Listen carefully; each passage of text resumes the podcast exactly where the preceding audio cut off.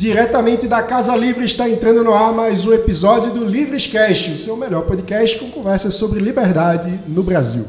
Não se esqueça de nos acompanhar no Instagram, Livrescast, para saber quando vai ter gravação, você aparecer aqui e fazer sua pergunta para o convidado.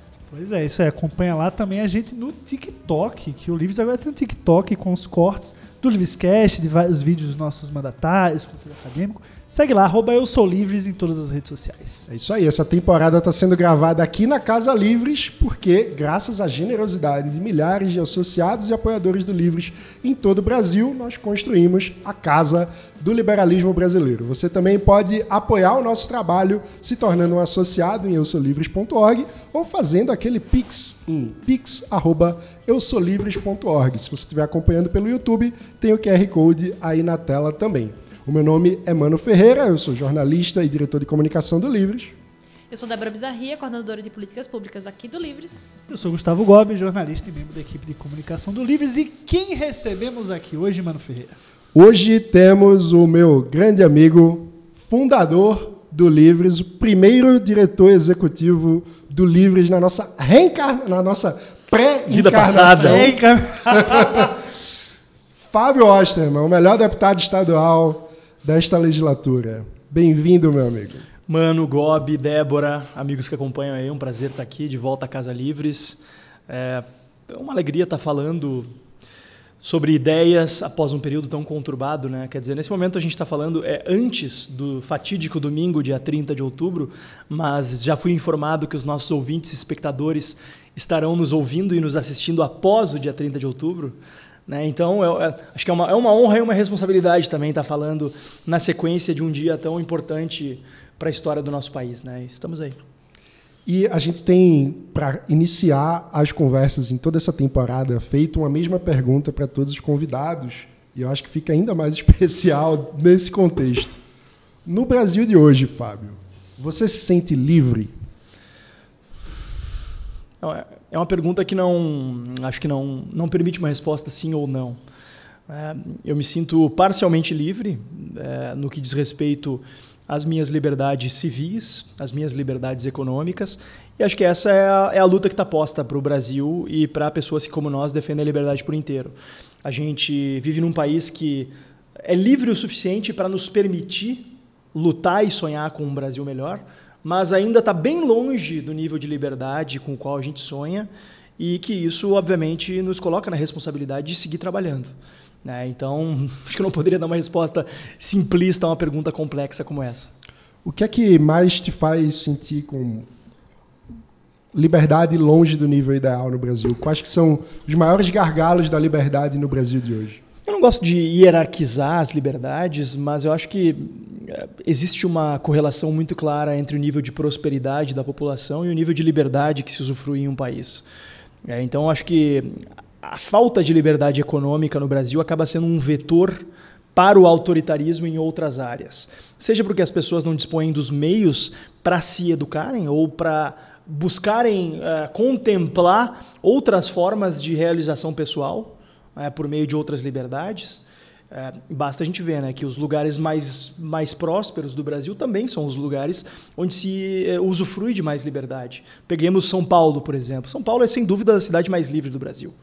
Né? É, é a cidade para onde é, as pessoas vêm empreender, é uma cidade para onde as pessoas vêm ser quem elas são e que muitas vezes são impedidas de ser nas suas regiões. Né? Vocês que são do Nordeste sabem disso muito melhor do que eu. É, que é uma região que, além de não ter um nível de prosperidade econômica tão grande, ainda é muito marcada por uma visão um tanto quanto retrógrada no que diz respeito às liberdades sociais e civis. Eu, eu divirjo da nossa querida Helena Landau no que diz respeito à, à questão de costumes.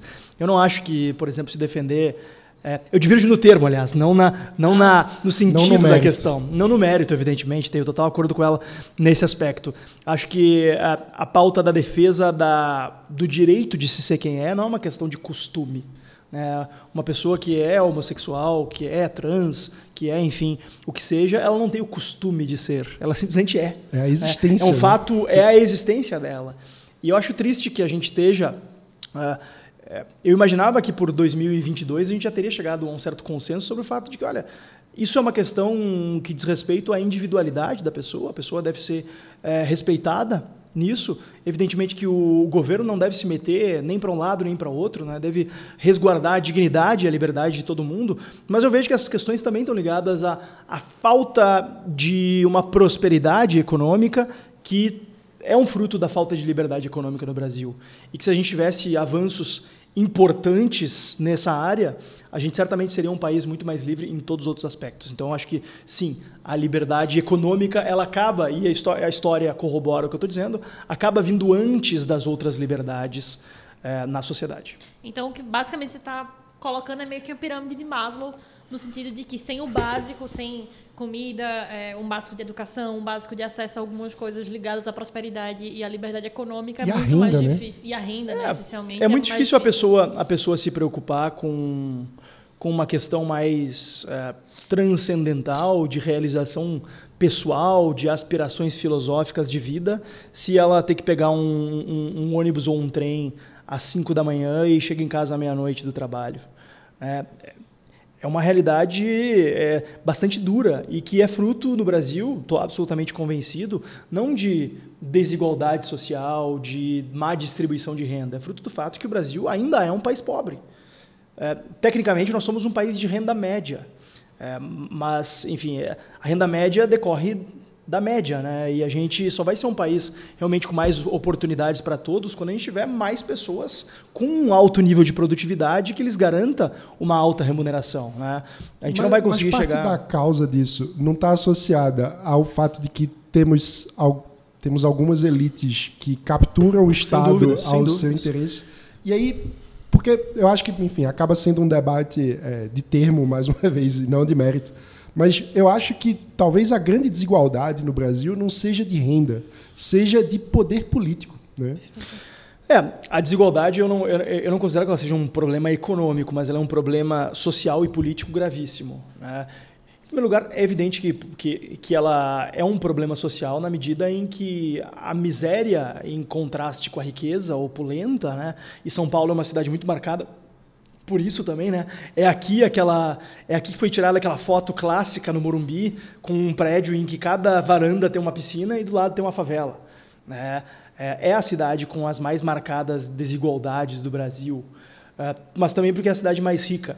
E o problema é que isso acaba gerando uma série de ressentimentos sociais é, decorrentes em parte de uma má compreensão do processo de formação de riqueza no mercado, mas também decorrente desse ressentimento sobre o fato de que algumas das nossas elites se tornaram elites por meio da predação de riqueza alheia, por meio do processo político, por meio do processo de obtenção de renda, né, o que na ciência política é chamado de rent seeking, é, por meio da articulação política por meio da sua capacidade em azeitar as rodas dentadas do poder e não por sua capacidade de gerar valor para o seu semelhante, que é o que acontece em uma economia de mercado. Então a gente tem que, evidentemente, eliminar essas distorções, mas a gente não pode também cair no, no- no discurso fácil de que ah, é, é só tirar dos ricos e dar para os pobres que a gente vai resolver o problema. É, a, a gente não vai conseguir é, reverter esse, esse dínamo de geração de pobreza enquanto a gente não atacar nas raízes, né? na educação, no acesso ao saneamento básico, ah, no, na oferta de melhores oportunidades de emprego. Né? Porque de que adianta também ser um país que tem acesso à educação formal para muita gente e não tem. E é tipo Cuba, né? onde se vê médicos, advogados dirigindo táxi. É, E uma ou coisa que- vem sendo no Brasil, né, com o pessoal dirigindo Uber. E uma coisa que eu acho interessante e, enfim, importante evidenciar no debate público é que muitas vezes o discurso de combate à desigualdade, nesse sentido de precisamos controlar os ricos e diminuir a riqueza dos ricos, alguma coisa do tipo, acaba sendo utilizado como um instrumento para ampliar o poder do Estado na Exato. E aí que entra, e aí que entra o lado do problema político da desigualdade que eu ia complementar e acabei não complementando, te agradeço, mano, é, que faz com que a partir desses ressentimentos sociais que são nutridos na base da sociedade, alguns grupos políticos é, de maneira demagógica usem esse ressentimento das massas contra as elites, repito, ressentimento não por completo injustificado. Usem esse ressentimento não para melhorar a vida dos mais pobres, mas para lhes dar mai, mais companhias na pobreza. Né? E esse é o problema do socialismo. Né? O, o- o socialismo, onde ele foi implementado, ele foi a partir de um discurso de igualdade na riqueza, mas o resultado acabou sendo sempre uma realidade de igualdade na pobreza, exceto para aqueles que comandam o regime. Né? Então, por isso que a gente tem que avançar nesse debate. Né? Não, é, não, é, nem de endeusar uma ideia fictícia de que ah, todo mundo que tem riqueza no Brasil é porque mereceu e não sei o que, etc. Não, a gente tem que buscar diferenciar as pessoas que chegaram lá porque elas agregaram valor aos seus semelhantes ou seus antepassados agregaram valor aos seus semelhantes. E claro, a gente tem também um debate sobre tributação sobre herança, enfim, que acho que é um debate importante, inclusive mais interessante e mais produtivo do que taxação de grandes fortunas, sinceramente. É, eu acho que é um atraso a gente ficar discutindo isso, porque da forma como o pessoal à esquerda propõe isso como a grande panaceia para os problemas econômicos e sociais do Brasil, é, e, e eu, eu, ouvi muito isso na Assembleia Legislativa, é, com frequência quando se confrontava o pessoal do PSOL e do PT, especialmente do PSOL, minha colega Luciana Genro gosta muito desse argumento, é, ela geralmente dizia, não, tem que cobrar os grandes devedores, tem que é, taxar as grandes fortunas. Mas, Luciana, os, os, grandes devedores do Rio Grande do Sul, em sua maioria, são empresas falidas ou estatais. É, e assim, não, é, não, é, assim que funciona. Né? É, e, e, lá na, e lá na Assembleia, foi um aprendizado imenso que agora está chegando ao fim. É, foi é, assim uma experiência riquíssima em termos de compreensão do processo político e que reforçou na minha, na minha, na minha cabeça o fato de que a gente precisa limitar o poder do Estado. Que as pessoas que lá estão tomam decisões sobre as vidas da população de forma absolutamente descompromissada com evidências, de forma absolutamente descompromissada com o que vai ser melhor para o todo da população e muito compromissada com vaidades políticas, com sentimentos que vêm do fígado e não do cérebro, e com o interesse de grupos que têm interesses concentrados em pautas específicas. Isso é o grande câncer da democracia brasileira. A captura do processo decisório, seja nos parlamentos, seja no executivo, inclusive no judiciário, por interesses concentrados, muito bem articulados, que se fazem passar por uma maioria democrática. Enquanto a gente não entender isso, enquanto a gente não entender que é, a, quanto mais poder a gente dá para o governo, mais fácil fica de ele ser capturado, a gente vai seguir nesse, nesse círculo vicioso. Falando dessa questão da Assembleia, Fábio, que você trouxe, queria te fazer uma pergunta. Você está aí há quase quatro anos nessa luta. É, queria saber de você qual foi o momento seu, como deputado, alguma luta que você travou lá, algum projeto, o momento que você parou assim e percebeu, pô, eu tô fazendo uma diferença no meu país, no meu estado? Qual, qual momento assim que te deu mais prazer em ser deputado, em promover essa mudança? Ah, foram diversos momentos. Acho que eu poderia elencar muito rapidamente alguns, como por exemplo quando a partir de uma mobilização minha a gente conseguiu barrar um pacote de aumento de impostos que vinha sendo vendido como uma reforma tributária, mas que de reforma tributária tinha pouco ou quase nada, que era basicamente um pacote é, para consolidar uma majoração de impostos que era para ser temporária. E isso custaria 3 bilhões de reais por ano a mais para os gaúchos. E felizmente a gente conseguiu barrar isso. Adicionalmente também eu fico muito feliz de ver é, post, postas em práticas duas iniciativas de minha autoria, uma delas a PEC de teto de gastos do Rio Grande do Sul, é, que acabou sendo incorporada pelo governo por meio de um projeto de lei complementar. Eles entenderam que era a, a, a melhor forma Uh, em, por, por, por, por, uma questão formal para ser proposta e também por uma questão de estratégia política, por precisar de um quórum menor. Uh, e o ICMS Educação, que foi proposto por mim também no Rio Grande do Sul. Uh, foi um debate que eu liderei lá e que foi aprovado um projeto do governo, que foi também uma, um, a partir de uma estratégia política deles de articulação, eles entenderam que se fosse um projeto do governo teria menos rejeição, etc. De certa maneira, eu, eu, eu concordei com eles. Né, e eu sempre deixei muito claro que a minha intenção era de ver as políticas públicas que dão certo e que fazem bem para o país e para o Rio Grande do Sul postas em prática, e não de eu ficar é, ter, ter, o meu nome na lei. Né? Eu quero ver as coisas acontecendo e elas funcionando. Então eu sempre coloquei isso à frente de qualquer questão de vaidade. Mas esses três pontos acho que são cruciais e, e, tiveram e vão ter um grande impacto nos rumos do Rio Grande do Sul e eu tenho muita honra e muito, muita alegria de poder ter participado deles. Muito bom. Eu queria aproveitar para pedir para tu explicar o, qual é a importância do ICMS educacional, que inclusive é uma das propostas que está contida no caderno de políticas públicas do Livres. Por que o ICMS educacional é importante e por que liberais devem abraçar essa pauta? Bom, é, é, é tido na política que voto como, como um, um fato dado que melhorias educacionais não dão voto. Talvez a minha não reeleição corrobore essa tese, né? Mas eu não entrei na política para para não para enfim simplesmente me eleger a qualquer custo. É, eu sempre tive muito claramente qual era a minha função e minha missão e deixo, deixarei meu mandato de cabeça erguida. É, não acho que o, o, o, resultado eleitoral no dia 2 de outubro seja o critério definidor sobre é, a, a, importância e o alcance do meu mandato. Acho que a gente está vivendo um período é, muito complexo da política brasileira que a gente ainda vai entender ao longo dos próximos anos. Mas é, a educação historicamente é tida como algo que não dá voto. É, só o que dá voto na educação é a defesa de pautas corporativistas. E isso eu vivenciei lá dentro da Assembleia muito claramente. Os únicos deputados que se interessam pelas pautas da educação são os deputados da esquerda. Nenhum deputado no centro ou na direita se interessa. Eu busquei romper com essa barreira, porque eu entendo que a educação é um instrumento fundamental para a gente ver as mudanças que a gente quer ver no Brasil. E o ICMS Educação ele é uma política pública muito interessante que busca eh, reverter essa desgraça de incentivos que faz com que o gestor público historicamente não se preocupe também com a educação, porque ele sabe que uma melhoria na educação não vai redundar em votos na próxima eleição. Vai redundar em melhoria na próxima geração.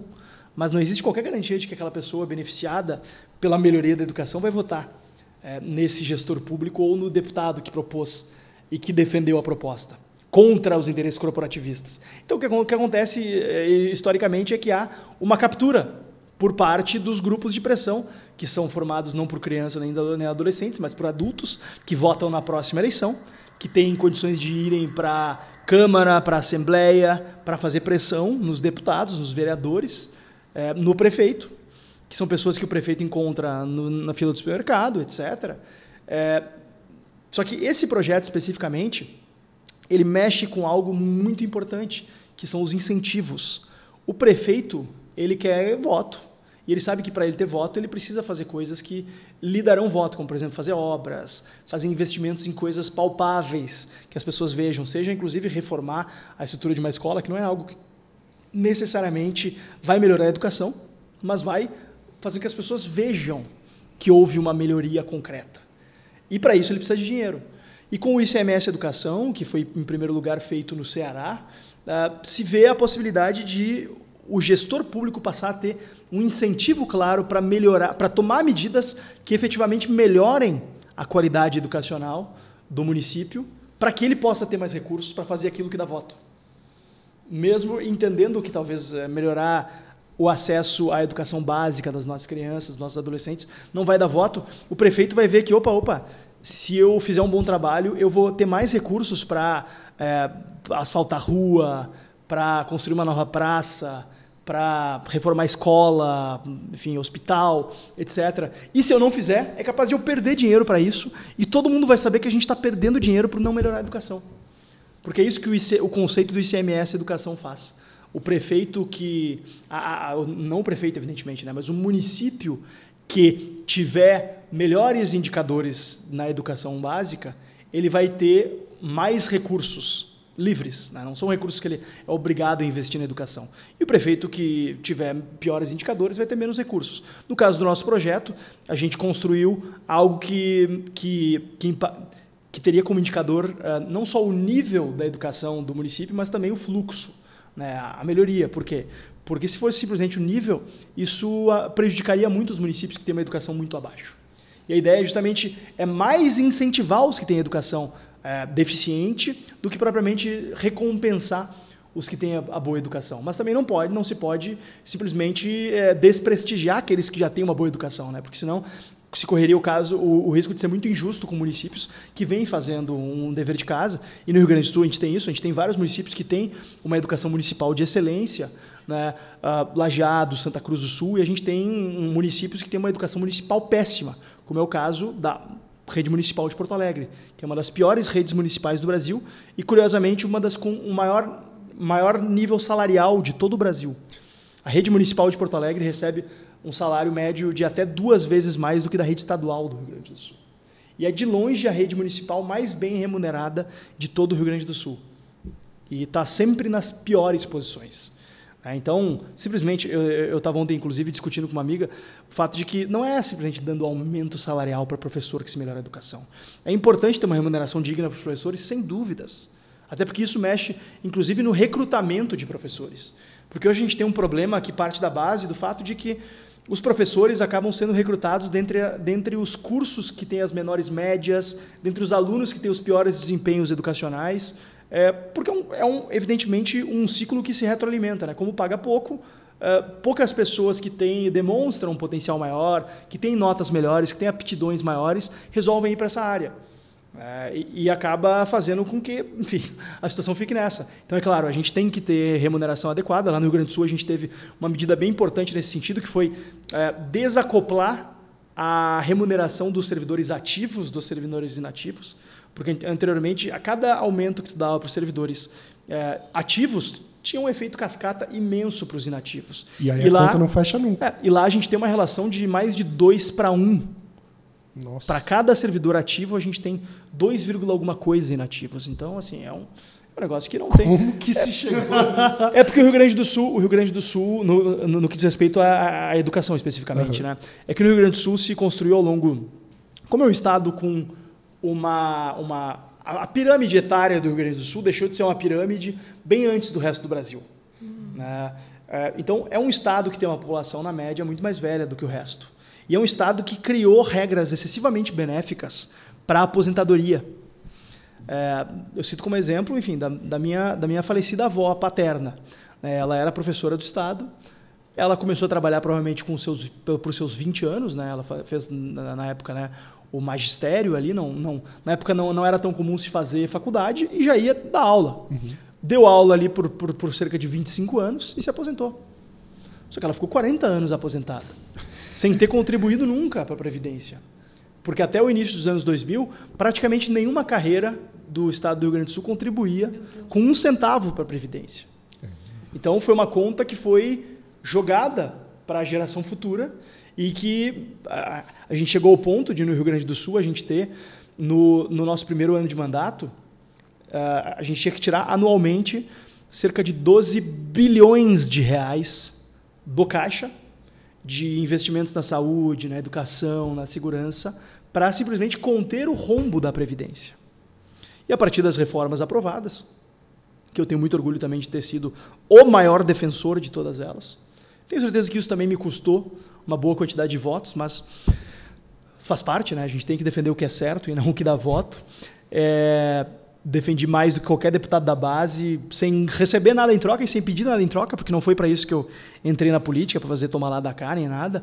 É, e a gente conseguiu reverter essa, essa, essa trajetória de crescimento desordenado do gasto previdenciário. Então, foi um, um, um avanço importante que a gente conseguiu.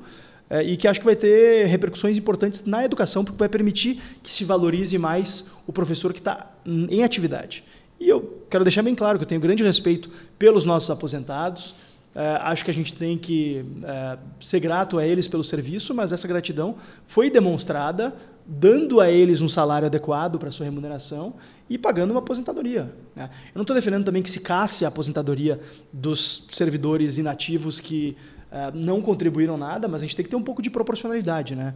Não tem o menor cabimento a gente é, ficar tratando a previdência como uma política assistencial, simplesmente compensando a pessoa pelos anos em que ela trabalhou. Ela já foi remunerada por isso. Acho que a previdência tem que ser uma política previdenciária que garanta o básico para a pessoa. Aí no Rio Grande do Sul a gente tem gente demais ganhando muito. Isso é um reflexo do problema do conflito distributivo, né? Que o Brasil parece ter escolhido, e aí o Rio Grande do Sul, sobremaneira, é escolhido privilegiar o idoso em é. detrimento é, do é jovem. Verdade, é verdade. É, e a gente está colhendo o fruto disso. É verdade. Total. Lá, lá talvez seja um dos exemplos mais escancarados, mas o Rio Grande do Sul deve servir como, como um aviso para os estados, outros estados do Brasil afora, especialmente os estados do Nordeste, que não têm, e eu vejo com muita preocupação algumas medidas absolutamente irresponsáveis, como por exemplo o governo do Maranhão, que resolveu dar um aumento para os professores salvo engano, um, salário inicial de 10 mil reais. Eu cheguei a ver algo nesse sentido. Assim. Gestão do Flávio Dino. É. Né? É um negócio que não tem cabimento. Não tem cabimento. Né? É, é, porque, evidentemente, vai gerar uma distorção muito grande na própria sociedade maranhense, que é um dos estados mais pobres do Brasil, onde 10 mil reais é, é, é, É muito dinheiro. Todo muito dinheiro. mundo vai querer ser professor. 10 mil reais seria muito dinheiro para um professor da rede estadual até em São Paulo, quanto mais no Maranhão. Só que o que acontece é, esses estados hoje se baseiam no fato de que ah, existem fundos de participação dos municípios, fundos de participação dos estados, existem verbas atreladas à redistribuição de riquezas dos estados. Só que se esses estados não fizerem a sua lição de casa, a sua pirâmide demográfica também está invertendo. né? Logo mais, não vai ter quem pague essa conta aí, como é que vai se fazer? Pois é, e aí, enfim, to- todos, todas as outras políticas públicas acabam pagando acabam por sendo isso. comprometidas, que foi o que aconteceu no Rio Grande do Sul. né? A gente é um estado com estradas péssimas, a gente é um estado onde a segurança, um estado onde a segurança pública, especificamente o setor eh, carcerário, chegaram a, um- a um- a- a quase um colapso. A gente é um, um dos estados com uma das piores redes estaduais de educação. Né? O estado que sempre foi, historicamente, o melhor em educação estadual. A rede estadual do Rio Grande do Sul era, não era uma das melhores, era a melhor durante décadas. Hoje, no, no ensino médio, a gente não é nenhuma das 15 melhores. né? Então, é uma. E, e isso não é simplesmente, ah, porque. Porque muita gente cai naquela, naquela, história, naquela história de. Ah, porque não há investimentos em educação. Recursos há. O problema é que eles acabam indo para um gargalo, para um, um ralo de, de dinheiro público que não é para educação. Porque dar aumento para aposentado não é investimento em educação. Quem se importa com melhoria na educação não fica fazendo barganha para garantir privilégio de aposentado. Eu tenho um professor lá na faculdade, na UFPE, que dizia que no dia que colocassem ponto eletrônico para votar nas coisas do sindicato, né, da Associação dos Professores da UFPE, nunca mais ia ter greve. Porque o pessoal que ficava querendo greve eram os inativos, era o pessoal que é menos produtivo, que tem tempo para ficar 10 horas na assembleia para votar alguma coisa. Exato, exato. Isso era o meu professor que estava perto de se aposentar, tá? Só para deixar claro. E o poder de pressão dos sindicatos sobre eh, a regulamentação acaba obedecendo a esse incentivo distorcido do interesse do aposentado e não do professor da ativa. Né? Pois é. Ô, Fábio, você estava falando da questão da, do ICMS, educação. Foi uma proposta que acabou tendo um apoio do, do governo estadual. Agora teve uma, uma outra luta na educação tua que eu soube que não teve esse, Não teve esse, apoio. pelo, esse, pelo é, contrário. não teve esse entusiasmo. Que foi o homeschooling, a educação domiciliar. Você podia falar um pouquinho É, desse- teve, teve duas grandes batalhas que eu travei que acabaram sendo, infelizmente, contra o governo, mas eram, eram essencialmente a favor da educação, de ser contra o governo, mas o governo resolveu se opor a, a elas de maneira absolutamente equivocada, na minha opinião, que foi tanto a, a minha proposta de regulamentação do homeschooling, quanto a minha proposta de garantia da educação como uma atividade essencial, que transformar, que criasse uma categoria especial para ela durante a pandemia. Isso foi uma das grandes batalhas que a nossa bancada travou lá com o governo é, e que, en- enfim, Que na prática queria dizer abrir as, É, reabrir as escolas. né? Exato, tratar as escolas como uma categoria especial, porque no Rio Grande do Sul a gente chegou ah, no início de 2021 a uma situação em que estava praticamente depois daquele grande da, daquela grande subida, né, que foram aqueles meses muito complicados de que foi do final de fevereiro até o início de abril. Depois daquilo a gente estava defendendo, olha, tá tudo reabrindo, a gente tem que de, de 2021, eu digo, né? A gente tem que tratar as escolas como das últimas a fechar quando for, for necessário e das primeiras a reabrir quando possível. É, e o governo acabou insistindo para não jogar fora o seu modelo, que já estava totalmente descredibilizado, né, de, de restrições a partir de um juízo científico, é, acabou fincando o pé e impedindo a volta às aulas até maio. É, mas finalmente a gente venceu aquela batalha. Uma batalha que a gente não venceu, infelizmente, foi uma que teve seus capítulos finais na metade de 2021, que foi a questão do homeschooling. Né? É, e eu sempre defendi o, o homeschooling como uma alternativa, de forma alguma é uma solução para os problemas de educação do Brasil do Rio Grande do Sul. É, mas sempre me, eu sempre tive dificuldade em, em- em entender é, para além do, do preconceito ideológico, o que movia pessoas que se diziam preocupadas com a educação das nossas crianças, eh, a, a oposição absolutamente irracional à possibilidade de famílias que demonstrassem sua capacidade, eh, que demonstrassem sua disposição em serem fiscalizadas, de educar seus filhos no ambiente doméstico. né? Enfim, eu achei muito triste a posição do governo do estado, do governador Eduardo Leite diante disso. O projeto foi, o meu projeto de minha autoria foi aprovado Sentei para dialogar com a Secretaria de Educação, é, buscando encontrar caminhos para regulamentação, né, que tirasse da clandestinidade as milhares de famílias gaúchas que já praticam o homeschooling e iam seguir praticando de qualquer maneira.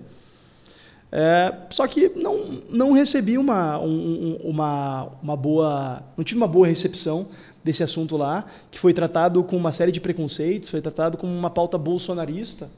É, enfim, eu, e aí o governador resolveu vetar o projeto e trabalhou para manter o veto na Assembleia. Né? É, eu ia justamente pegar esse gancho que você falou, não uma pauta bolsonarista. Você acha que o fato de parte da direita no Brasil tratar esse tema como uma panaceia, como se fosse assim é, Salvação. É, eu, não, eu, não, sei se ninguém sério da direita trabalha, tra, trata como se fosse uma panaceia. Né? Nem, o, nem o Bolsonaro trata como uma panaceia. Né? Ele, ele trata mais como um, uma pauta de respeito à, à, liberdade das famílias. Né? Mas o, o próprio MEC do Bolsonaro, por exemplo, não tratou isso como uma resposta os Macs, não, né? Mac, que foi aquela, aquela os, os quatro. Eu tenho dificuldade em saber qual foi, qual foi, qual foram as prioridades. Os não deles, me parece né? terem tratado em nada, é. na real. Mas, mas é, sincera. até lamento que o governo não tenha avançado numa regulamentação nacional sobre isso, porque teria resolvido, né? Porque os estados têm uma é, tem uma competência suplementar Sim. no que diz respeito à educação, onde houver uh, espaço e cláusulas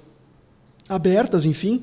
Uh, mas a gente ficou nessa situação. O governo vetou com argumentos de que era uma pauta que estava excessivamente contaminada pela visão bolsonarista, etc. Mesmo ele sabendo que eu não tenho absolutamente nada de bolsonarista.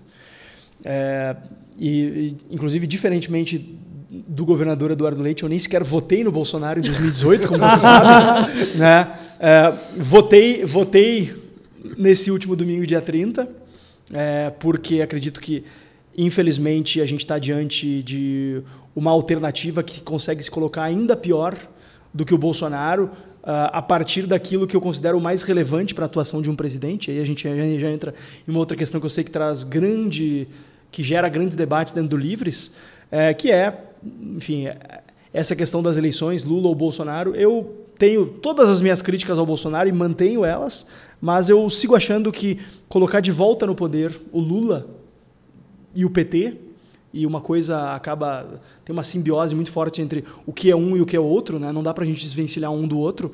Uh, seria um passo ainda pior para o Brasil uh, na busca daquilo que eu acho que é realmente fundamental de a gente uh, resolver nesse momento, que é reforçar as instituições que garantam a prosperidade para o brasileiro, porque por mais que o, o Bolsonaro seja um idiota, homofóbico, um cidadão tosco, que não representa de forma alguma os valores de democracia liberal que a gente, que a gente defende, o Bolsonaro, como presidente, não vai perseguir gays, não vai é, promover um genocídio é, contra algum grupo minoritário nem nada. Mas o Lula vai promover uma deterioração ainda pior dos fundamentos econômicos da nossa relativa prosperidade. Isso me preocupa. Não a minha prosperidade especificamente. Eu, enfim, eu sou formado, tenho mestrado, falo quatro línguas, eu, eu, eu, posso conseguir um emprego independente de qual seja o governo, mas me preocupa a, a situação das pessoas que estão numa camada social mais baixa, que precisam ter é, alavancas na sua, na, sua, é, na sua produtividade, que precisam ter acesso a, a, a, a maiores opções de emprego e que, infelizmente, eu acho que tendem a ser prejudicadas com a eleição do Lula. É, enfim, mas eu não quero entrar muito nesse, nesse tema, até porque vai ter, quando as pessoas estiverem vendo ou ouvindo isso, vai ter, ser, vai ter sido recém, recém o, o resultado, né? É, mas e acho como que... o Fábio falou, esse é um debate que o Livres não tem é. posição, tem pessoas com, enfim. E o mais importante é que todo mundo dentro do Livres é livres para. Exato. E uma coisa é. que eu acho que, enfim, que me incomodou profundamente nesse processo eleitoral, eu posso falar no passado, porque você estará vendo depois é como a polarização levou as pessoas a uma incapacidade de lidar com a divergência. Como se alguém que não concorda integralmente com a leitura do contexto político, veja só, não é uma questão de valores, não é uma questão de propostas, de programa, é uma questão de leitura política. Se você não concorda com a minha leitura política, ou você é comunista e... ou você é fascista. Porque tem isso também, né, mano? É, eu, eu acho que Lula seria um mal maior ao Brasil como um todo, mas eu não acho que a gente vai virar Venezuela. Eu não acho que, a gente vai, que ele vai destruir o Brasil. Né? Assim como eu imagino que uma boa maioria dos associados do Livres, das pessoas que acompanham e que vão votar no Lula, terão votado no Lula, não, não acho que o Bolsonaro vai destruir o Brasil. Ele não destruiu nesses quatro anos. Não, é, não, não vejo uma viabilidade nessa, nessa visão histérica que diz que ah, Bolsonaro é um genocida. Bolsonaro é um idiota. Bolsonaro é um idiota antiliberal. É, mas o Lula, o Lula é outro idiota antiliberal. A questão é que eu vejo também algumas pessoas focando excessivamente no que se fala e menos no que se faz. É, e acho que o Bolsonaro tem um mérito de ter, ao menos, segurado um dos piores problemas do Brasil, que era a trajetória descontrolada de aumento de gastos públicos. É, é óbvio que não está totalmente resolvido isso, mas com o Lula a gente tende a ter um problema muito sério com isso. Porque ele vai entrar para tentar agradar todos os grupos de pressão que estão hoje lotados no serviço público, que é o maior e mais poderoso lobby do Brasil. E isso deve preocupar todos, deve preocupar todos, sejam eleitores do Bolsonaro ou do Lula. Porque no final, essa turma está se organizando, independente de quem ganhar, eles vão estar tá lá na porta dos gabinetes em Brasília, na porta dos ministérios, para cobrar que resguardem os seus interesses contra o interesse de vocês, que estão aí ralando no dia a dia, trabalhando duro, tendo uma parte imensa do fruto do trabalho de vocês tomado por impostos. E é importante lembrar né, que em 13 anos Lula não fez nada para avançar a reforma tributária ou a reforma administrativa de que tanto o Brasil precisa. Não que o Bolsonaro tenha feito tanto também, né? Deixa eu fazer assim, né? Mas, mas pelo menos deu uma segurada nos, nos, nos no aumento de gastos. É, avançou uma reforma da Previdência, que acho que poderia ter sido mais audaciosa, mas foi a reforma que foi possível se fazer ali. Acho que não foi mais, mais audaciosa, inclusive, pela falta de capacidade, competência e convicção do próprio presidente. Mas, enfim, Infelizmente foi o que a gente teve. Não foi em quem eu votei em 2018, né, e nem, nem minha primeira opção no, no, em 2022. Só um parêntese sobre esse tema da pressão por reajuste do funcionalismo. A gente conversou com o Sérgio Verlang aqui no Livrescast. Vamos botar o link aí. Eu tenho dois, dois pontos. Uhum. É, um, é, tem o governo Bolsonaro dá para dividir em dois na parte da economia, ao meu ver. A uhum. primeira parte, que realmente houve um controle maior de gastos Sim. via Previdência. E, essa, a pandemia. e a parte dois, que é, é furo do teto, é dar Sim. dinheiro pro Centrão, orçamento secreto. Enfim, é meu lado Umas economista. contas que foram é que o, empurradas é que, pro ano que vem. Né? Frente, a, pandemia, a pandemia foi um grande divisor de águas, né? E acho que a condução do Bolsonaro da pandemia foi absolutamente desastrosa. Que faz com que ele tenha que buscar é, apoio. E, fe, e fez com que ele tivesse tão fragilizado ao ponto de que ter que entregar a gestão política do seu governo nas mãos do Centrão. Né? E, eu, e eu sou daqueles que, assim, eu, eu sou bastante crítico a alguns excessos cometidos por governadores e prefeitos durante a pandemia. Não acho também que a gente poderia ter tido uma postura uh, irresponsável de dizer, não, não, é só uma gripezinha, não sei o quê. Se o Bolsonaro tivesse mantido uma postura de coerência de, olha, acho que os governadores e prefeitos estão exagerando, mas, pessoal, vamos se cuidar. Vacina. É, o negócio é sério. o governo federal a, a, nós cabe garantir as vacinas e vamos, vamos adiante, né? É, se ele tivesse feito o básico e não atrapalhado. E com o volume de dinheiro que ele teve para distribuir, se ele tivesse reunido os governadores e estabelecido um critério mínimo de gente, tem esses assim, recursos essa, aqui, é, vamos seguir esse critério razoável. A forma, não que eu tivesse grandes ilusões sobre o governo Bolsonaro antes. Né? Acho que já era um governo bastante equivocado, um governo que carecia de prioridades. Né? Milton Friedman diz num livro muito bom, A Tirania do Status Quo, que tu não pode deixar para montar um programa depois que tu é eleito. Quando tu é eleito, tu vai estar sujeito a um monte de pressões que vão distorcer os rumos ali. Tu tem que já saber o que tu quer fazer antes. E nessa eleição é, é um problema dos dois polos. É. Eu, eu, queria, e eu queria retomar um outro ponto que você falou sobre o Bolsonaro em específico. E, é, que era o que você o falou, né? O bom é que depois, depois dessa entrevista eu vou sair sendo xingado de petista e bolsonarista. Né?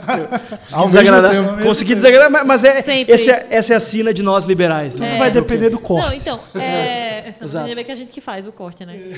Mas o pessoal mas, corta. Mas o meu ponto, eu, eu, queria trazer uma outra coisa que você falou, né? Se olha muito para o que se fala e pro, pouco para o que se faz.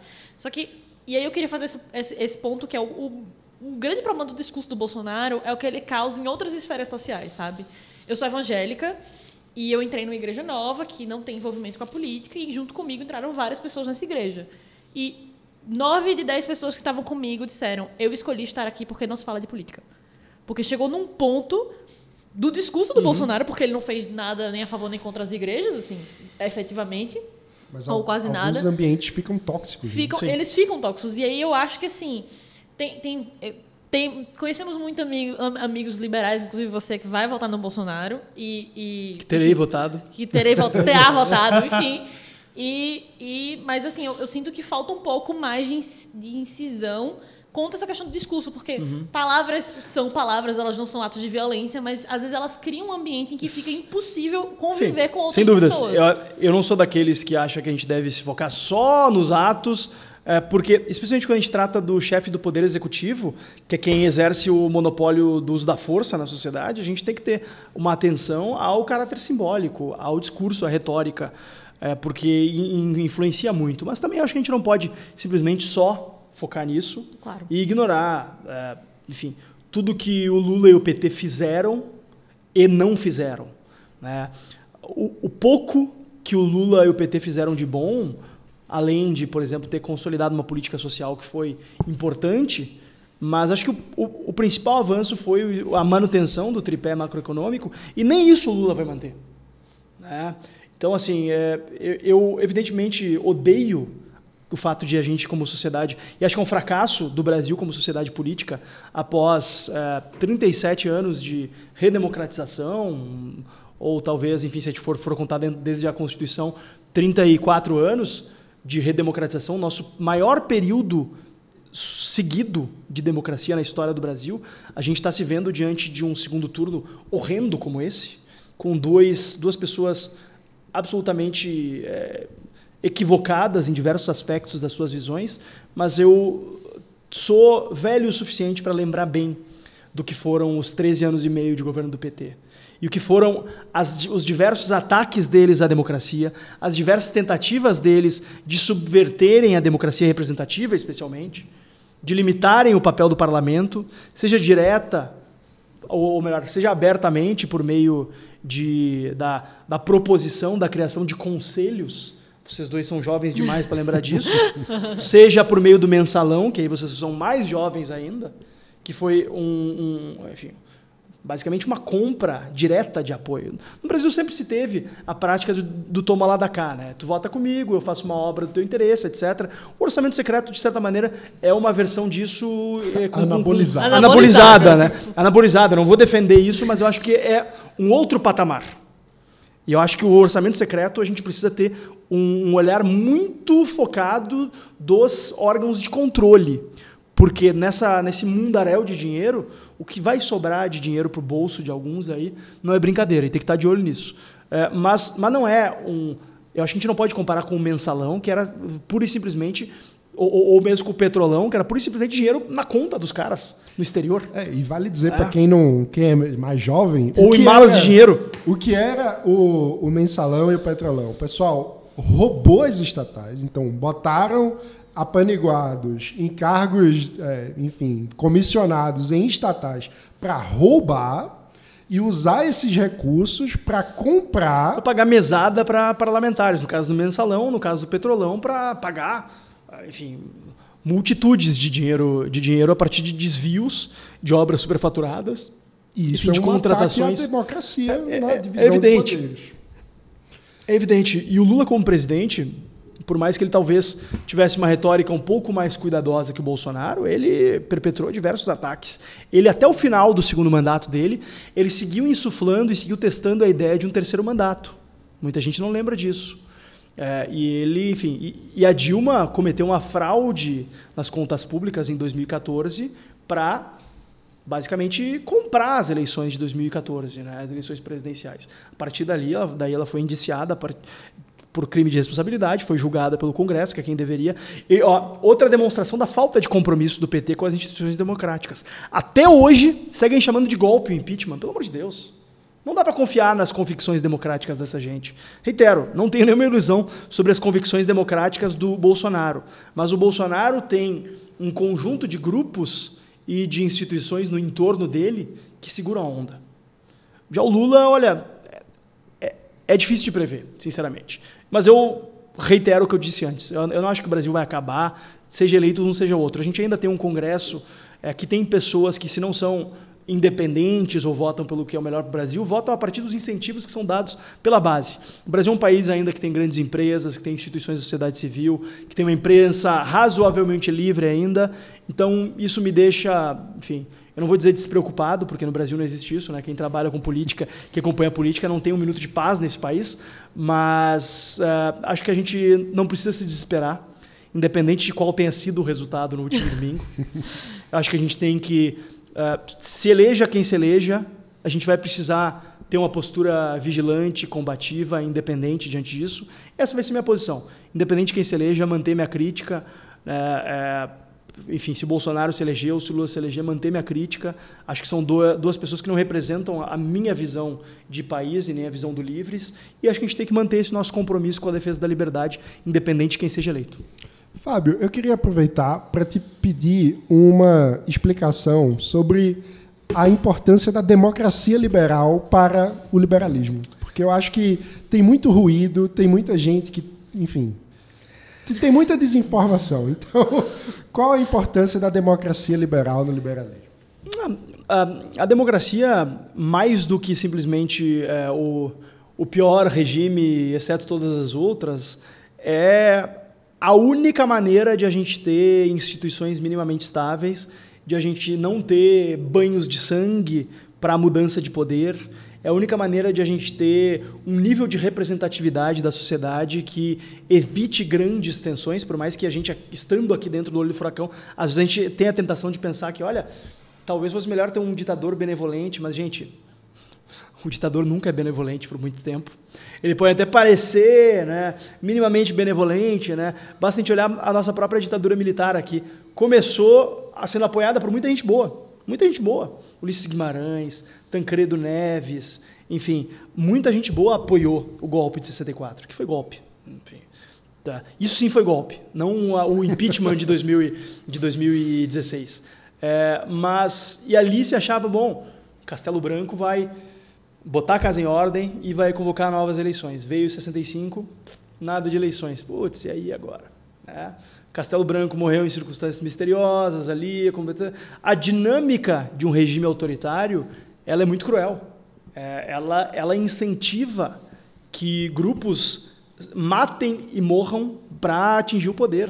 Porque a partir do momento que tu dá um poder arbitrário para alguma pessoa, isso, e isso chegou a extremos ao longo da, da, da, história da humanidade. Né? Stalin, Hitler, enfim. Stalin talvez seja o exemplo mais é, documentado e o mais interessante em termos psicológicos. Né? Tem vários relatos curiosos de que tamanho era o, era o autoritarismo lá que quando ele morreu, ninguém quis lá mexer no corpo, porque não sabiam se ele realmente estava morto e não queriam se arriscar de acordar ele. Né? E que quando ele ia fazer alguma fala pública, uh, ficavam minutos e minutos aplaudindo, porque ninguém queria ser o primeiro a parar de aplaudir. Né? Então, assim, tamanho é o terror psicológico de uma ditadura. E acho que uh, a gente tem que realmente manter a escrita de que a gente tem horror às ditaduras e acho que as ditaduras infelizmente, a gente passou por esse período nefasto na história do Brasil, não faz tanto tempo. Eu até costumava brincar com meus, com meus alunos quando falava sobre, sobre é, a história das constituições e tal, que eu era tão velho que eu tinha nascido na ditadura militar. Eu realmente nasci. né, eu nasci no final de 84. A ditadura formalmente acabou com a, com a, com a eleição do Tancredo e do Sarney ali, né? É, então, mas não faz tanto tempo, né? É, e, mas assim, acho que o nosso grande aprendizado é o fato de que democracia é construção. Uh, democracia é, é, participação, sim. Tem muita gente dizendo assim, ah, pô, nessas eleições a gente se, empenhou, se participou, não sei o quê, e a gente tomou um banho de água fria. Olha, uh, não existe derrota ou vitória permanente na democracia. A cada quatro anos a gente tem que estar tá renovando os esforços. A cada dois, né, na real. A cada dois, né, na, na, na verdade. Né? A quatro para os amigos do, do, Distrito Federal, mas para todas as outras 26 unidades da federação, a cada dois. É, e acho que a gente tem que trazer como aprendizado uh, os avanços que a gente teve, olhar e ver que, poxa, Olha a quantidade de gente boa que a gente conseguiu eleger em 2018, em 2020, é, menos agora em 2022, né? Mas 2026 está aí e a nossa democracia está só, tá, tá só começando.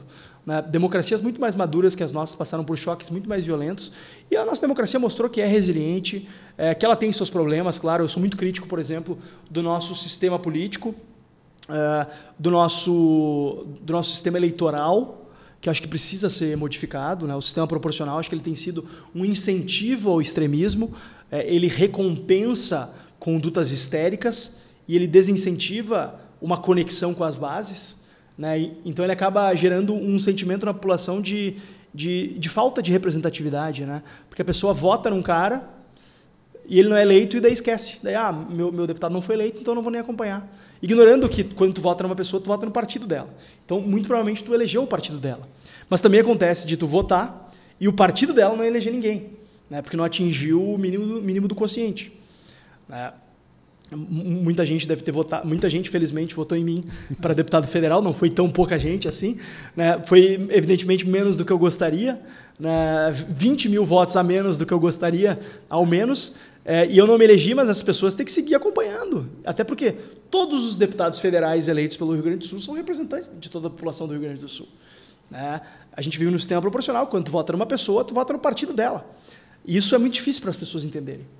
É. É, e, e, eu vivi muito isso na pele, sendo candidato a deputado federal. É, porque eu ia lá e eu apresentava meu histórico, o que eu fiz, minhas propostas, e a pessoa, ah, não, mas eu quero votar em alguém daqui. E eu brinco, né, que eu sou da única cidade do Rio Grande do Sul em que ninguém se importa de onde tu é, que é a capital. é, em todas as outras cidades, é, ah, não, eu quero votar em alguém daqui. Daí a pessoa acabava votando em quê?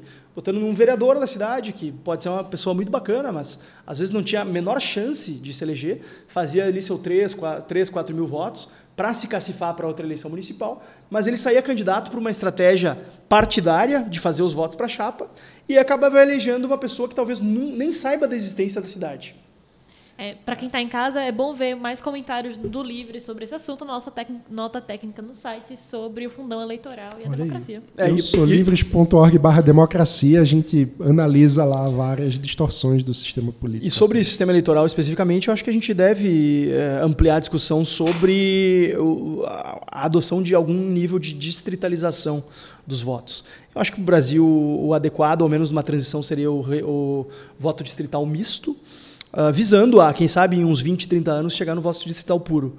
Uh, e, que, e no que diz, diz respeito ao sistema de governo, eu acho que a gente tem que avançar nossa discussão para o parlamentarismo, porque o presidencialismo é outro câncer que está impedindo que a nossa democracia se consolide, se institucionalize e amadureça. Porque a gente fica preso a ídolos, a mitos, a, a, a pais do povo, mães do povo, que acabam gerando uma visão distorcida do papel do governo e do papel do chefe do Poder Executivo. Se a gente tivesse uma eleição de um presidente ou de um primeiro-ministro atrelada ao Congresso, a gente teria menos tumulto, a nossa democracia sairia fortalecida. Olha, olha o que aconteceu com o Reino Unido agora, faz pouco. É, ninguém, ninguém não teve depredação, não teve manifestação em Londres, é, não teve é, porque a primeira-ministra renunciou e assumiu um outro agora do mesmo partido. Por quê? Porque eles ainda tinham a maioria, enfim. E assim funciona em democracias parlamentaristas. Se tem muito, se a gente tivesse parlamentarismo durante o governo Bolsonaro, provavelmente ele não teria que ter feito esse grande acordo espúrio que a gente não sabe que, quais foram os termos, mas a gente desconfia, para se salvar. Ele teria simplesmente caído e acabou. Mas ali chegou um momento em que os atores políticos entenderam que seria custoso demais para o Brasil se houvesse mais um impeachment em um período tão curto de tempo. Então, a gente teve que engolir é, lamentavelmente, eu fui a favor do, do, impeachment e sigo, sigo acreditando que havia, que há motivos para o impeachment do Bolsonaro. É, cometeu diversos crimes de responsabilidade, mas tive que simplesmente abrir mão dessa pauta porque vi que não não tinha como, como, como ter êxito, né? Inclusive eu fui, eu fui dar uma olhada, acho que o último Livrescast que eu participei foi sobre isso sobre, sobre a manifestação pelo impeachment do Bolsonaro. É verdade. Então, não, quem vier me chamar de, de bolsonarista aí, porque eu sei, a gente linka aí né, Basta, basta dar um Google. E é, e é muito engraçado, né? Porque tem um pessoal aí que parece que nasceu em 2019 que ignora tudo que a gente passou, né, mano?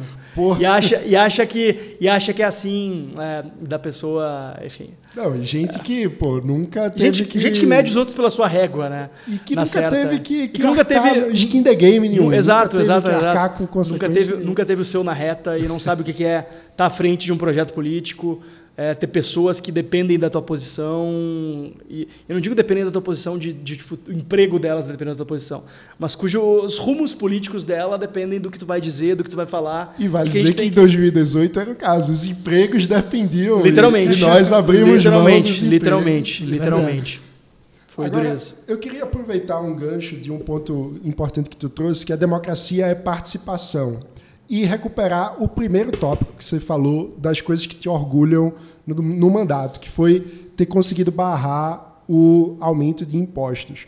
Porque ali é, o teu mandato fez um trabalho muito bacana, que eu acho que vale explicar como foi, de esclarecimento da população, né? de ir para a rua, literalmente, explicar para as pessoas que ia chegar um cheque para elas Isso. pagarem. Conta um pouco. É porque a, tendência da população é realmente ficar alienada dos fatos políticos, das minúcias políticas, né? Especialmente no Brasil, onde as pessoas parecem que uh, são cativadas e discutem de maneira apaixonada sobre Lula e Bolsonaro, mas esquecem uh, do que está mais próximo ali, do que impacta a sua vida, né? Como uh, o trabalho da Assembleia Legislativa ou até mesmo a eleição para o Parlamento. É, eu fiz mobilizações nas ruas, montei no centro de Porto Alegre uma, uma banquinha com alimentos e com a plaquinha dizendo quanto ia aumentar cada item e tal. E isso gerou um efeito é, interessante nas pessoas, fez com que a gente conseguisse mobilizar mais pessoas. Eu fiz um, como se fosse um boleto que seria o proporcional, que cada gaúcho teria que pagar mais por ano e tal. Entreguei para as pessoas e falava assim, ó, oh, tá, aqui um boleto que o governo quer que tu pague. Pessoas, não, não, não quero pagar nada. Não quero pagar nada, que isso? Não, não. Falei, não, não, não quer pagar, então nos ajuda a combater esse projeto, que vai à votação na semana que vem e tal, tal, tal, tal. E assim foi. Mas sobre participação popular, deixa eu falar sobre um outro projeto que me orgulha muito também, que eu aprovei na Assembleia, que foi o um projeto que um projeto que pode parecer singelo, mas que abre uma oportunidade interessante de participação popular, que é o projeto que criou a Iniciativa Popular Digital no Rio Grande do Sul. Até então, para se propor uma lei de iniciativa popular, teria que compilar volumes de assinaturas físicas de eleitores. A partir da aprovação desse meu projeto, se pode fazer por meio virtual, né? Pode ser alguma das plataformas virtuais que existe, contanto que cumpra com os requisitos estabelecidos na lei. Né? Quem for gaúcho quiser dar uma olhada, é só procurar lá por Iniciativa Popular Digital RS. E uh, por mais que não vá ser alguma coisa que ó, a gente vai conseguir uh, soluções magníficas e milagrosas para os problemas do Estado, vai gerar na população algo que eu acho que é importante, que é a sensação daquilo que na ciência política se chama de eficácia democrática. A sensação de que, olha, realmente a minha participação tem valor. A minha participação pode influenciar. Porque esse é um dos grandes males da nossa democracia. E acho que ele é fruto, em boa parte, do nosso sistema eleitoral. Esse senso de ineficácia democrática decorre do fato de que, de quatro em quatro anos, as pessoas votam em pessoas que elas nem sabem que elas estão elegendo, é, em pessoas que estão distantes. Uma parte muito grande da população vota, enfim, a partir de indicações descontextualizadas, de amigos, de referência, etc. Vota só porque, ah, porque não sei o quê, e por clientelismo, e a gente precisa mudar isso. E a maneira mais efetiva, me parece, que é a gente mudando o sistema eleitoral. Além de, claro, aumentando o nível de educação da população e compreensão sobre o fenômeno político, porque a gente não vai conseguir fugir dele. Né? E é a nossa política, é a nossa democracia. Se a gente não toma conta dela, ninguém vai tomar por nós. Muito bom. Eu acho que um ponto importante é a abertura dos partidos também. Também, né? também, também. É, acho que, acho que o fim, o fim, do fundão eleitoral seria um passo importante nisso também. É um mecanismo de distorção bastante cruel é, para a política, porque o político ele não fica, ele não tem o um incentivo para fazer fazer coisas que melhorem a vida do eleitor. Ele tem incentivos para fazer coisas que melhorem a vida do cacique político, que é quem vai definir quanto ele vai receber de dinheiro. Né? Então, acaba dando um, um excesso de poder nas mãos de elites partidárias corruptas, que é o que a gente tem majoritariamente hoje no Brasil, e que o fundão apenas piorou essa situação. Se antes já era isso, porque partidos políticos tinham nas suas mãos uh, recursos muito importantes, especialmente o, o, grande recurso que os partidos tinham antes do aumento do fundo partidário que se deu durante o governo Dilma e da criação do fundão que se deu durante o governo Bolsonaro, aliás, durante o governo Temer, mas foi aumentada durante o governo Bolsonaro, era tempo de TV e rádio. Esse era o grande recurso que os partidos tinham. E podia valer muito em cidades maiores. Né? É, e era aquilo por, porque os partidos negociavam. É, enfim, e eu lembro, eu fui, eu fui presidente estadual do finado PSL na época do Livres. eu lembro quando, quando, quando eu assumi a presidência, me ligou, me ligou uma pessoa da prefeitura de Caxias do Sul, me dizendo que eu tinha um cargo na prefeitura lá para indicar. Um cargo de 10 mil reais para indicar. Simplesmente porque o partido tinha apoiado o então prefeito na eleição anterior. E eu, olha, 10 mil reais é mais do que eu ganhava na época, é bem mais. Vou eu, eu pra lá. Olha, mas eu, eu não, não titubeei, falei, olha, a gente não faz parte do governo, a gente não faz parte de nenhum governo do Rio Grande do Sul. Então, eu, eu enfim, agradeço, mas a gente não vai estar indicando ninguém para esse, esse cargo. Né? E isso acontece Brasil afora. Né? É, os partidos políticos se tornaram cartórios de negociação de bens políticos. É, e agora se tornaram cartórios de negociação de verbas ainda. Então, é muito complexo o quadro partidário brasileiro. Por essas e outras que, enfim, apesar dos pesares, apesar das dificuldades, eu fico muito tranquilo de estar no Partido Novo, que é um partido onde não, a gente não precisa passar por esse tipo de coisa, a gente não precisa passar por esse tipo de barganha, a gente não precisa passar por esse tipo de, de, de, de negociação espúria. Né? É, comparado aos problemas dos outros partidos, os problemas do Novo são bem pequenos. É óbvio que o Novo tem problemas e agora, depois das eleições, a gente tem que buscar é, se focar em resolvê-los, em melhorar a nossa governança, em rediscutir algumas das bases do nosso trabalho, visando a eleição de 2024, mas, enfim, o, o fato de ser um partido que recusa usar o fundão eleitoral, acho que coloca em outro patamar de nível de governança. Isso faz uma diferença muito grande para quem está na linha de frente. Bom, a gente está se aproximando do final, mas eu não queria deixar de, de pedir para tu uma reflexão sobre qual é a principal lição para um liberal que deseja iniciar a participação política, que deseja, é, enfim, virar deputado estadual, virar vereador daqui a dois anos. É, depois de quatro anos na Assembleia Gaúcha, qual que é o principal conselho para um liberal que quer seguir na política?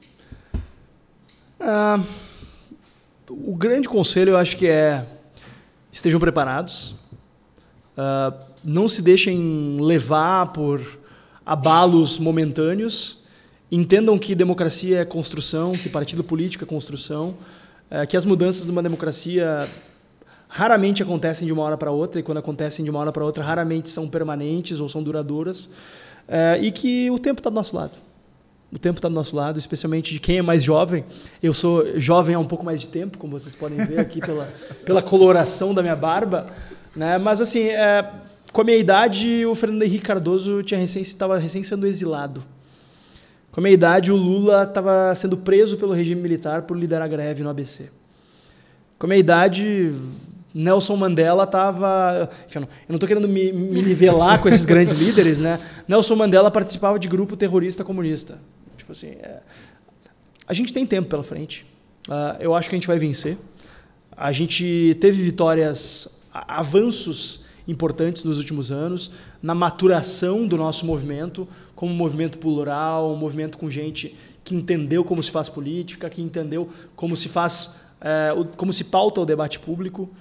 Né, a gente está mais tempo nisso, né, mano? Dez anos atrás a gente não tinha nada parecido com isso. Dez anos atrás a gente estava sob o governo do Dilma, é, com a, a, Dilma saudando a mandioca, a gente desesperado, não sabia o que ia acontecer, não tinha uma instituição no Brasil que defendesse as nossas ideias. Hoje a gente tem partido político. Dez anos atrás, grupos. eu estava em um evento da UFAL com Fábio Osterman e Adroaldo Catão, Capitalismo em Favor dos Pobres. É, cara. E de, Pregando... com 200 pessoas e a gente achando a maior revolução já não, feita Não, não, era era 200 pessoas, mas também, tipo assim, é, é, eram, eram períodos de pregação no deserto, de certa maneira, né? Sim, Porque tinha 200 pessoas, mas eram pessoas que o Adroaldo e Sim. o Henrique tinham levado. O Henrique não, o, o outro professor lá, como é que era o nome? É, que, que dava aula na, na, na, faculdade de Tiradentes lá, é, que, que, que, que, tinham levado os alunos deles, né? A gente não tinha a ilusão de que eles estavam lá para ouvir Fábio Osterman e conhecer o Ordem Livre, não. Naquela época... Catequizar 200 é, ali já é, já é uma... Mas, mas é, é, na, naquela época o que, o que a gente tinha era o Ordem Livre, era o início do EPL, né? Hoje, pô, a, a, quantidade de coisa que a gente tem. A gente publicasse um, que a gente um artigo no jornal, a gente é. fazia uma festa. Ano passado tivemos 1.500 menções na grande eu imprensa tenho a coluna, Baby Débora tem a coluna. É, eu, acho que, eu, eu acho que o tempo está do nosso lado. Uh, acho que a nossa geração vai ver um país mais livre do que a geração anterior. Já está vendo, sinceramente. Acho que uh, é importante que a gente mantenha a nossa crítica em relação aos arroubos autoritários de lado a lado, mas é importante também que a gente tenha o senso de proporção. Uh, e, e, tem a perspectiva, perspectiva histórica em relação aos avanços do nosso país, sob o risco de cair na perspectiva histérica, né, como dizia o Roberto Campos. Uh, se tu não, quem não tem perspectiva histórica acaba se tornando refém da perspectiva histérica.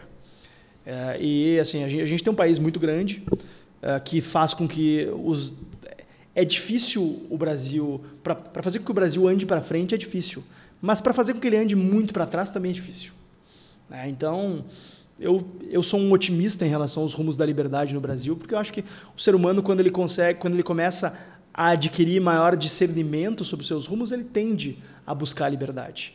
E acho que, na pior das hipóteses, a tecnologia vai nos libertar.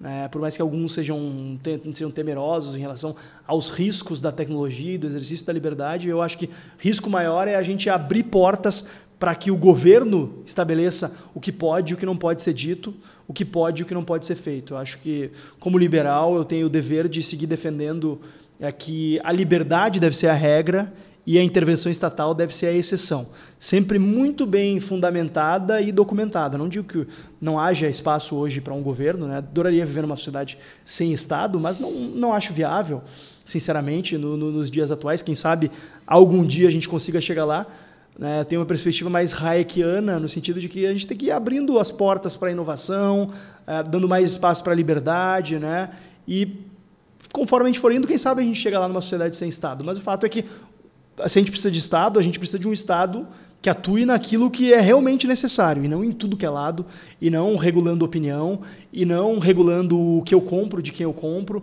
o que eu consumo de quem eu consumo.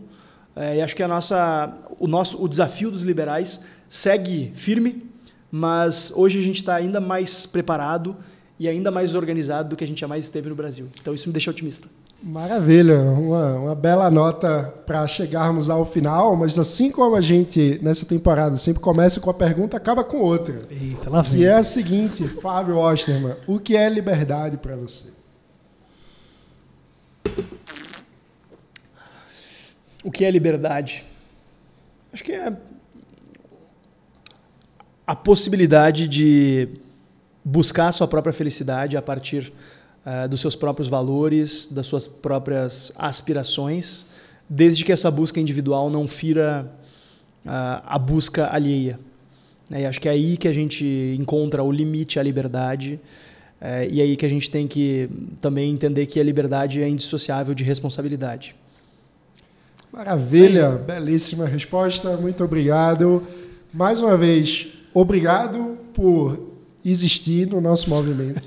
Obrigado pelo Pode, pode agradecer aos meus pais aí por me fazerem resistir, me forçarem a resistir, me trazerem para esse mundo. O papel que Fábio ocupa no movimento liberal brasileiro, eu diria que hoje é insubstituível. É um um dos maiores quadros, talvez o maior quadro do. Não, não exagera, não exagera. Do... é sério, exagera. um cara que organicamente está construindo o um movimento desde porra, mais de 10 anos atrás e que coloca a cara para bater e, e, que aceita, enfim, muito, é porque é muito fácil ser pedra, o difícil é ser vidraça. E Fábio é um cara que porra, nunca abriu mão da coerência é, e, e, da defesa de valores, colocando nas condições, é, enfim, de, de ser exposto à crítica pública e de, enfim, de ter muita gente enchendo o saco e, porra, nu, nunca se firmou, nunca se furtou a defender a liberdade por inteiro para todos, com convicção e, enfim, sempre pautado pelo que acredita. Valeu, mano, é, obrigado. Isso obrigado, é inspirador. E seguimos. Agora Tô, tô, evidentemente fiquei chateado com a minha não eleição, porque eu uh, e eu faço questão de responder isso até porque muita gente fica meio sem jeito de me perguntar, tá, como é que tu tá? Ficou chateado? Evidentemente eu fiquei chateado, fiquei frustrado de não me eleger deputado federal, é, mas como eu disse, saio do meu mandato de cabeça erguida, é, feliz por tudo que a gente conseguiu concretizar e ansioso pelo que a gente vai poder fazer nos próximos anos aí, é, e pelo que eu vou poder fazer e pelo que eu vou poder me dedicar é, em defesa da liberdade fora do mandato, porque o mandato, por um lado, me dava uma boa exposição no Rio Grande do Sul, me permitia fazer muitas coisas, mas também me limitava um pouco. É, me impedia de estar participando de outros movimentos, de me dedicar a outros temas e a grandes pautas nacionais que eu sempre gostei de me dedicar, gostei de estudar e gostei de poder ter a oportunidade de influenciar. Então agora espero poder voltar a fazer isso. Maravilha, isso aí. Muito obrigado a você também que acompanhou. Não se esqueça de deixar seu like, se inscrever no canal, compartilhar com os amigos e virar um associado do livro. É isso aí. Até o próximo a tchau, próxima. tchau. Tchau, tchau. Até mais.